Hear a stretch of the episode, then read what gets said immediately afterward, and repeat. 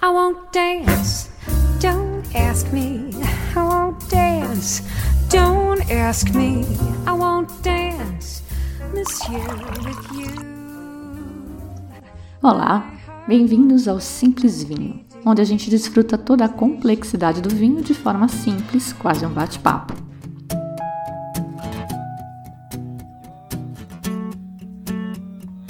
Kiss me hard before you go. Summertime sadness. I just wanted you to. Hoje eu vou comentar os vinhos que a gente provou na última confraria que rolou dia 30 de janeiro. Escolhi uns vinhos bem didáticos e bem fáceis de encontrar. Tem lojas grandes que enviam para todo o país. Tem um deles que tem até em supermercado e é para todo mundo poder provar em casa. Tenho alguns anúncios para fazer também. Se você já andou bisbilhotando pelo site, o www.simplesvinho.com, capaz que já notou algumas novidades. Tem mais coisa vindo por aí, mas uma parte eu já vou contar hoje mesmo. Aguenta aí que eu falo no final. Muito bem. Eu falei que eu tinha selecionado vinhos didáticos, né? A ideia é mostrar na prática muito do que a gente aprende sobre vinificação. E a ideia era justamente para quem não pôde vir, para que pudesse replicar em casa. É um experimento legal de fazer e mais uma desculpa para você montar sua confraria por aí. A primeira experiência foi comparar dois espumantes, um produzido pelo método Charmat e um pelo método tradicional ou Champenois. A gente já fez um programa inteiro falando só de espumante, de como eles são feitos, das etapas do processo, das dosagens de açúcar no final e que vão definir se o espumante é nature, brut, etc. Vou fazer uma breve recapitulação aqui, mas está muito melhor explicado e mais completo lá no programa 11, Borbulhas. Rapidinho então. Espumante é um tipo de vinho com borbulhas. As borbulhas são gás carbônico mais Diferente da Coca-Cola e mesmo de alguns tipos mais baratos de vinhos borbulhantes aí que não podem daí ser chamados de espumante, tipo Cidra Cerezer, o gás carbônico é injetado. Nos espumantes, o gás carbônico é gerado na segunda fermentação.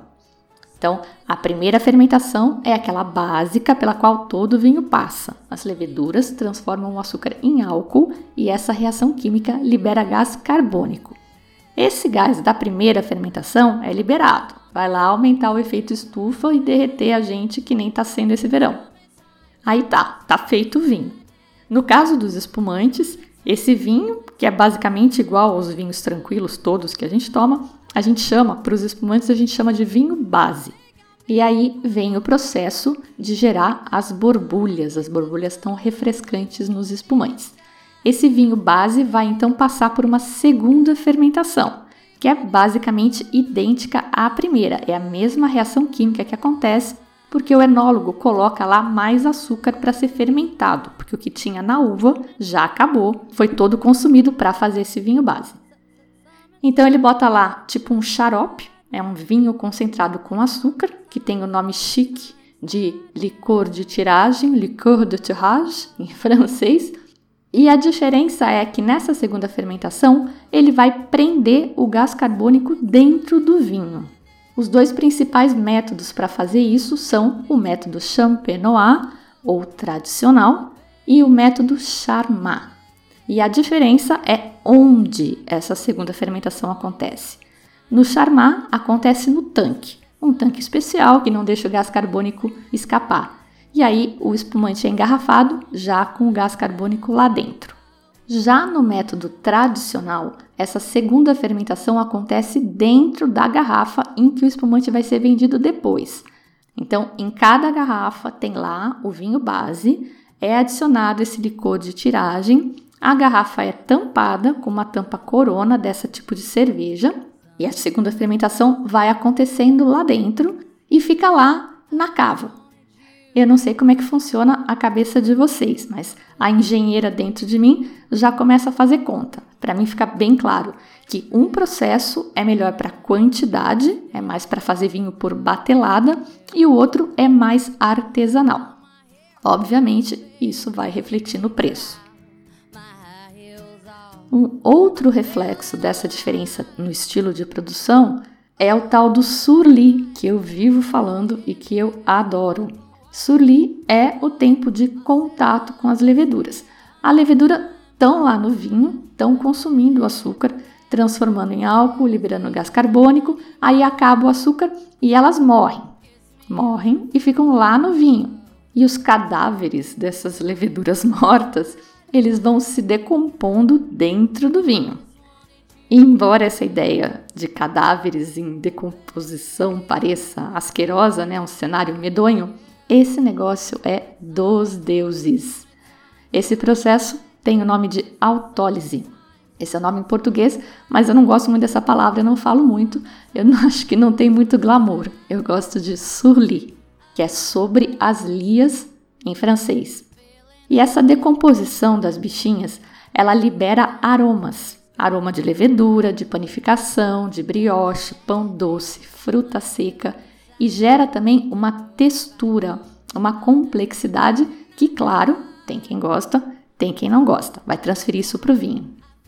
A gente provou então um espumante feito pelo método Charmat. Foi o Aurora Procedências Pinot Noir. É um vinho branco de Pinot Noir, que é uma uva tinta e é, portanto, um Blanc de Noir. A gente está gastando o francês hoje e eu queria fazer também uma referência ao segundo tópico da trilha do sommelier, fala sobre maceração que é justamente aonde a gente diferencia se vai produzir um vinho branco ou um vinho tinto, se for com uva tinta. Esse Blanc de Noir da Aurora foi o primeiro vinho 100% de Pinot Noir branco do Brasil. O espumante normalmente já é um corte de Pinot Noir com Chardonnay, que são as principais uvas dos champanhes. A Aurora, já falei no, nos programas passados, é uma vinícola que eu estou descobrindo agora, sempre tive preconceito, mas ela tem esse trabalho de cooperativa que eu acho lindo, né? Que incentiva as famílias a ficarem no campo, blá blá blá. E ela tem vinhos muito legais, com um preço bem, bem, bem interessante. Tem vinho de qualidade baixa também, mas tem uns vinhos bem legais. Os mais tops dela são muito bons, os que eu já provei são todos bons. Esse Pinot Noir, essas uvas do Procedências, elas vêm de uma comunidade chamada Tuiuti, que fica no norte de Bento Gonçalves. E agora vamos falar do vinho. Bom, é fresco. E essa é uma característica mais comum aos espumantes feitos por Charmat. Eles tendem a ser mais leves e menos complexos e mais descontraídos que um espumante pelo método Champenois pessoal diz também que a borbulha do espumante Charmat é mais grosseira, é maior. E isso pode ter a ver, imagino eu, com a consistência do vinho, já que no Champenois, por causa desse tempo de contato com as levaduras que liberam aquelas substâncias mais cremosas que eu comentei, o vinho fica também mais viscoso. Não sei, essa é uma viagem minha para tentar explicar por que, que o pessoal costuma dizer que a borbulha é diferente. Só que a gente não notou isso nessa degustação, não, tá? Até chamei a atenção do povo para reparar nisso, mas a gente não notou diferença nas borbulhas. E eu acho legal falar isso aqui, porque nesse mundo do vinho tem muita lenda, que o povo vai repetindo, repetindo, repetindo, até que vira verdade, sabe? Então não estou dizendo que é lenda essa história da borbulha, só estou dizendo que desta vez não funcionou. Vamos reparar nas próximas. Esse Aurora, então, tinha borbulha bem persistente, aroma de frutas vermelhas, bem do, do Pinot Noir, né? E era bem fresco. Uma delícia para o verão e com preço delicinha também, menos de 50 reais. Já o espumante Champenois que eu escolhi para trazer tem um charme extra, porque ele é sem limpar. Sabe aquela etapa no final da produção do espumante, em que as garrafas ficam naqueles cavaletes e o pessoal vai virando de cabeça para baixo com o tempo, bem devagarinho, para conduzir essas leveduras mortas para baixo, para o bico, até limpar? Pois é, nesse espumante não tem essa fase, que chama degorge ou degorgement. A vinícola coloca o vinho no mercado, as garrafas, né, com as leveduras. E aí, quem define o tempo surli é você em casa, dependendo de quando você quiser abrir essa garrafa. Aí, quando você decidir que é a hora de beber, você abre. Tem uma tampa corona, né? Que é aquela tampa de cerveja com a qual eles costumam fechar nas adegas, e pronto. Esse é o charme extra desse vinho. E ele é bem diferente, né? Óbvio. Ela é turva por causa dessas borras que estão lá e tem um aroma de levedura muito, muito, muito forte. A hora que eu passei nas mesas servindo, eu até ouvi gente falando: ai, tem cheiro de coisa podre. Até assustei, porque eu estava servindo e não tinha conferido o vinho ainda, né? Mas aí depois eu fui lá ver, não tem nada de podre, não. São aromas de padaria, né? De repente você pode sentir ele mais azedo e tal. E a gente já falou nisso, né? O aroma que vem na sua cabeça depende muito da sua memória olfativa e até afetiva. Então, a menos que você tenha algum trauma com padaria e com esses aromas de padaria, não precisa ter medo desse vinho, porque não é um aroma desagradável. Pelo menos não foi para mim, nem para a maioria do povo que estava lá e que provou na confraria. Esses aromas são exacerbados mesmo nesse vinho, que chama Lírica Crua e é da vinícola Hermann, uma vinícola gaúcha. Eles são exacerbados justamente porque as leveduras estão lá ainda, lembra? É sem limpar. Então ele é particularmente legal para quem tem mais dificuldade com esse negócio de identificar aromas, porque ali não vai ser possível que alguém não perceba aroma de levedura e de padaria, não tem erro. Como era de se esperar, é um vinho mais cremoso que o anterior. Ele tem o aroma menos fresco, menos frutado, mas em questão de tamanho e persistência da borbulha, como eu já disse, não notamos diferença. O produtor descreve esse vinho como sendo frutado e fala em aroma de peras. Eu não senti. Até porque a parte da levedura é muito forte e pode ter tapado a pera. Mas sim, ele tem um aroma diferente, ele é complexo, achei bem legal, principalmente para quem gosta de coisa diferente. Outra coisa didática deste espumante, ele é um natur, certo? Necessariamente ele tem que ser natur. Vamos lembrar por quê. A finalização do espumante, depois do processo de limpeza, do degorgement, ela inclui a adição do licor de expedição, que pode servir só para completar o volume da garrafa, que sempre pede um pouco quando abre, né, quando faz o degorge, ou o que também é muito comum, acrescentar sabores. Você acrescenta esse licor de expedição para introduzir sabores diferentes no seu vinho. Pode ser de outros vinhos, de outras safras e principalmente para colocar açúcar, para fazer a dosagem final de açúcar do seu vinho. O espumante mais consumido no mundo é o Brut, que tem aí entre 6 e 15 gramas por litro de açúcar residual. Acrescentar açúcar em espumante é muito comum. Agora está na moda achar que açúcar residual é ruim, mas na verdade o açúcar é um fator chave de balanço nos espumantes, que normalmente são bem ácidos. Para quem acha que açúcar não equilibra a acidez excessiva, é fácil, é só provar uma limonada sem açúcar e depois colocar açúcar e provar de novo e me diz qual das duas vai te parecer mais equilibrada. Mas ok, o espumante não é tão ácido quanto a limonada, então não é todo espumante que vai ser desequilibrado se não levar açúcar no final. Depende de tudo aquilo que a gente já sabe, do estilo que o produtor quer seguir, da safra e do mercado consumidor, que atualmente, como eu disse, anda com uma queda para o lado dos vinhos natur, que são aqueles em que não se adiciona nada. No máximo, vai ser adicionado um pouco mais do vinho, aquele vinho base, só para completar a garrafa mesmo. Com essa recapitulação, ficou claro por que o nosso lírica crua tem que necessariamente ser natur, certo? Ele não tem o degauche e, por conseguinte, não vai ter nada adicionado no vinho para finalizar. Uma outra coisa que tem que cuidar com esse vinho é que, como ele é tampa corona, tipo de cerveja, eu não tenho certeza se é possível abrir este vinho sem nenhum incidente. Eu tive um, derramou um pouco e olha que ele estava lá, bem quietinho, bem frio. Então, não vou dizer não tente fazer isso em casa, porque eu quero que vocês tentem sim, mas cuidado ao abrir esse vinho. A vinícola Hermann, como eu disse, ela é gaúcha.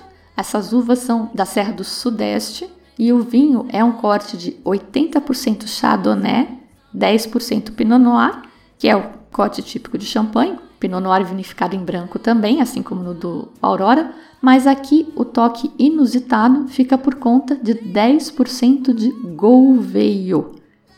Gouveio é uma uva branca que tem esse nome em Portugal, ela é da região do Douro, mas ela é também conhecida como Godejo na Espanha e ela é dali da região da Ribeira Sacra, do Bierzo, que ficam no noroeste da Espanha, por onde passa o famoso Caminho de Santiago. É uma uva que valoriza a acidez e que costuma trazer uma boa mineralidade para os vinhos. Em Portugal, a gente não costuma encontrar ele como varietal, é sempre em cortes, né? Concluída a nossa mini aula sobre espumantes, passamos então para os vinhos tranquilos e começamos com um branco. O pessoal provou as cegas e a gente tentou adivinhar a uva. E não era fácil não, porque era um get. E provavelmente ninguém ali nunca provou um get. Não tranquilo, pelo menos. No máximo, o pessoal que vem sempre nas confrarias, né? Os gets espumantes que a gente já tinha provado. E olha que coisa legal. Teve quem comparou o estilo desse vinho com o do Rosé Piscine, que é aquele da, da garrafa azul, que às vezes eu falo aqui, e que é feito para colocar gelo dentro. Esse vinho me deixa um pouco indignada porque ele é caro, tá? Ele custa na faixa de, de 100 reais. E não que ele seja ruim, eu já falei que ele é uma delícia, ele é docinho, geladinho. Só que eu acho que não tem motivo para ser um vinho tão caro, né? Um vinho doce, de açúcar adicionado, né? Não é de botrytis, não é nada disso. Eu fui até pesquisar para não falar bobagem para vocês. Eu entrei no site deles, é tudo lindo lá e tem um clique e baixe a ficha técnica. Eu baixei a ficha técnica, mas não tem nada de técnico lá, tá? Não consegui nem descobrir quanto açúcar residual tem nesse vinho. Mas enfim, o foco aqui era o vinho Get, que, olha só, foi considerado tão legal quanto este outro famoso para tomar na piscina. Um vinho descontraído, geladinho, sem compromisso. E o Get, além de ser aquele produto nacional, ter aquela história toda que eu comentei no episódio 48, é um vinho que não deve custar aí 30 reais. A uva Get é uma uva híbrida, portanto, os vinhos Get são necessariamente classificados como vinhos de mesa, mas o DNA dela é 80% moscatel, que é uma uva que sugere doce mesmo. Ela tem aromas florais de coquetel de frutas. É um vinho gostosinho, sem pretensões. E esse foi o último exemplar que o pessoal do Proget nos mandou e era o único tranquilo, todos os outros eram espumantes. Esse aí chama Marguerita e é da vinícola Quarezemin. Marguerita era a namorada do Fausto, que é uma peça do Goethe. Finalmente chegamos aos tintos da noite. Foi uma noite de chilenos mas tinha um chileno lá disfarçado de brazuca. Outro Aurora. Esse aqui é o Pequenas Partilhas Notáveis da América, Carmener. Já contei sobre esse projeto da Vinícola Aurora quando falei do Cabernet Franc. O pessoal da Aurora quis homenagear os melhores vinhos daqui desta parte sul do mundo, chamou de Notáveis da América e elegeu o Cabernet Franc para ser o representante do Brasil. E para representar o Chile, a uva escolhida, claro, tinha que ser a Carmener. Esse vinho, então, é chileno, é do Vale do Maule, que fica ao sul de Santiago, e também onde a maior parte do vinho mais econômico chileno é produzido. Não exatamente no Maule, mas no Vale Central como um todo. A Aurora então importa esse vinho e quem produz é a vinícola chilena Bodegas de Aguirre. E a Aurora vende por aqui na faixa de 50 pilas o que é um ótimo preço. Belo vinho. Tem aroma de fruta preta, tem um pouco de canela e uma certa baunilha por causa de uma leve passagem por barrica de 8 meses, de só 30% do vinho, e tem bastante tanino, 13,5% de álcool. Um belo corpo, mas não é um vinho duro, é um vinho bem fácil de beber. É uma ótima pedida para esta faixa de preço. Os outros dois vinhos são também chilenos de uma uva que eu nunca tinha trazido nas confrarias, a Syrah ou Shiraz, como chama o pessoal que fala inglês. É a mesma uva, ela é francesa e na França eles dizem Syrah, mas Shiraz também tá valendo. Ela tá espalhada hoje pelo mundo todo, né? Ela manda muito bem no Chile, mas os lugares mais emblemáticos para Syrah são o Vale do Rhône, na França, logo ali no sul da Borgonha e descendo para Provence, que é a origem, o lugar original dessa uva. Os varietais de Syrah são mais típicos do norte do Rhône, no sul eles fazem mais os blends GSM, que eu já comentei também, Grenache, Syrah e Mourvèdre. Um outro lugar em que a Syrah se destaca bem é a Austrália. O famoso lá é o Penfolds Grange, que a gente já comentou em algum programa passado que eu não me lembro. É uma uva pequena de casca grossa, portanto, tem potencial para produzir vinhos bem encorpados e potentes. E uma característica que para mim diferencia quando eu faço degustação às cegas é pimenta preta. É um picor, uma coisa de, de especiaria, de caixinha de tempero, sabe? Eu associo muito isso com Syrah. Esses dois chilenos de hoje são bem diferentes. Além de um ser do Vale Central e um ser de Coquimbo, que fica mais para o norte, a faixa de preço também faz diferença, vocês já sabem. Os dois são bem fortes, bem encorpados, mas bem macios também, só que eles têm características um pouco diferenciadas. A gente começou com o La Roya Gran Reserva Syrah da vinha Biscuit, que custa R$ 91,00 na World Wine, que é a importadora, a importadora dos dois. As uvas são do Vale do Colchagua e a safra 2012 dele chegou a ser selecionada entre os top 100 da Wine Spectator. Bom, são 14% de álcool. Ele passa por barrica 6 a 8 meses, barrica de carvalho americano. Aromaticamente, eu não achei ele muito expressivo, mas com um pouquinho de esforço você consegue captar ali alguma fruta negra, um toque defumado, que acho que vem da, da barrica, mas ele não é nada muito complexo. Tem uma acidez média para alta, tanino médio, mas ele é muito encorpado por causa desse álcoolzão aí que ele tem. Eu harmonizaria esse vinho com carne de porco, porque ela não é tão pesada quanto a carne de gado, mas tem força suficiente para contrabalançar este vinho. Melhor ainda com picanha de porco assada ao molho de goiaba picante. Ultra fácil de fazer e dá um toque ultra especial no prato. A única pessoa que eu conheço que não curte esse molho de goiabada picante é o meu maridinho, porque ele é daqueles que acha que doce e salgado não mistura. Mas para quem curte um agridoce, ó, receita show. Dá aquela valorizada no prato, todo mundo fica feliz. É um prato simples e fácil de fazer. Qualquer dia eu passo a receita aqui. Bom, o outro vinho era o Vetas Blancas Syrah da Tabali.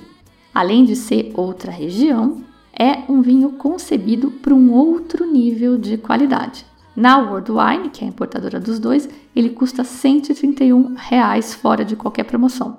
Lá no Chile, eu pesquisei, ele sai por uns 70. Não é, portanto, um vinho barato. Então, a comparação direta entre o La Roya e o Vetas Blancas, ela não é exatamente justa. Mas a ideia aqui não era fazer uma competição, era comparar vinhos diferentes de uma mesma uva mesmo. Então, vamos lá. Em termos de aromas, ele foi perfeito para encerrar a noite. Porque os comentários que eu ouvi enquanto eu estava servindo eram: nossa, que aroma legal, é desse tipo de aroma que eu gosto. Dava para perceber fruta negra também, um pouco mais de fruta vermelha, as especiarias, a pimenta, tem um pouco de baunilha e de defumado, ele passa 12 meses em barrica. Esse vinho tem 14% de álcool também, mas ele tem uma pegada mais elegante. E tanino médio só. Ele não é muito tânico, mas nessa concentração de álcool com tanino também resulta num corpaço. Uma outra coisa interessante, né, engraçada do álcool elevado é que ele dá uma sensação de doçura. Normalmente por causa de um álcool específico que está ali, que não é o etanol, é o glicerol, que é formado na fermentação também, só que ele é mais consistente que o etanol. Aliás, a glicerina também está presente nos vinhos e é derivada do glicerol. Glicerina, acho que todo mundo conhece bem, né? A minha mãe sempre tinha em casa quando eu era criança, era tipo um, um óleozinho transparente. Então agora você pensa nessas substâncias dentro do vinho e dá para entender porque alguns deles dão essa sensação mais gorda, né? mais graxosa. É esse glicerol aí com a glicerina. Esse tabali vetas blancas deve ter bastante glicerol e glicerina e ele fica na boca. Tem um final bem longo também. É um, um belo vinho. O vinhedo fica bem perto do Oceano Pacífico e o solo lá tem veios calcários que dão uma mineralidade bem boa para o vinho. E aliás, ele chama vetas blancas em alusão a esses veios calcários brancos do solo. É um belo vinho. Acho que vale esperar a próxima promoção da World Wine e mandar ver, porque ele vale super. Para quem se interessar, vale visitar o site da Tabali também, porque ele é bem didático, tem bem detalhado toda essa história do solo e dos vinhedos. Tem até um desenho com as cordilheiras e aonde é que está localizado esse vinhedo. No contrarótulo da garrafa tem esse desenho também. Eu até coloquei no Instagram porque eu gosto muito dessas etiquetas educativas. Coloquei lá no post do programa também para quem tiver curiosidade de olhar. Essa foi então a nossa degustação de janeiro. Demorei um pouquinho para publicar, mas é porque eu estava absorvida com outros projetos. Um deles é a reformulação do site e a nova trilha do sommelier que eu já tinha comentado e também tem um novo patrocinador do site. É, é, patrocinador.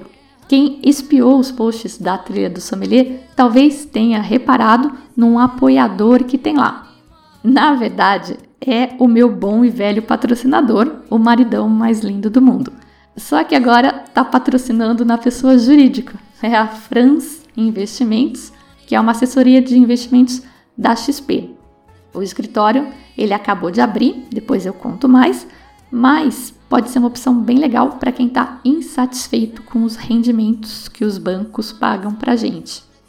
E não tem risco maior não, tá? E também não tem custo. É tudo de bom que nem o Luciano Huck fala na propaganda e melhor ainda se for com o maridão da Fabi, porque além do cara ser bom pacas, ainda ajuda o simples vinho, olha só, ganha-ganha.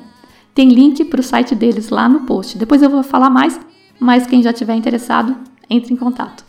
Lembrando que temos a nossa próxima degustação no dia 27 de fevereiro e nos próximos meses, na última quarta-feira de cada mês.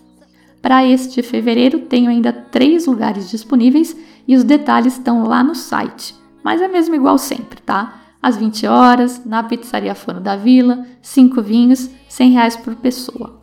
Para acompanhar a degustação dos vinhos, temos os grisines e as pizzas gourmet da Fono da Vila, que também apoiou esta degustação de hoje deste programa. Preparem-se ainda para vir numa degustação super especial que vai ter em maio. Vai ser sobre a Itália e vai ter um sommelier convidado de lá imperdível. Até eu vou ser ouvinte nesta degustação.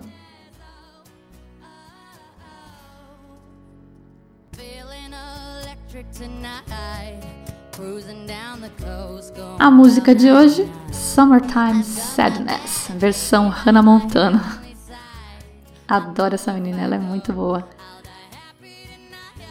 Na abertura, como sempre, você ouviu a Jane Monhai e o Michael Bublé com I Want Dance. Eu sou a Fabiana Knossaisen e vou ficando por aqui com o Simples Vinho. Tchim, tchim.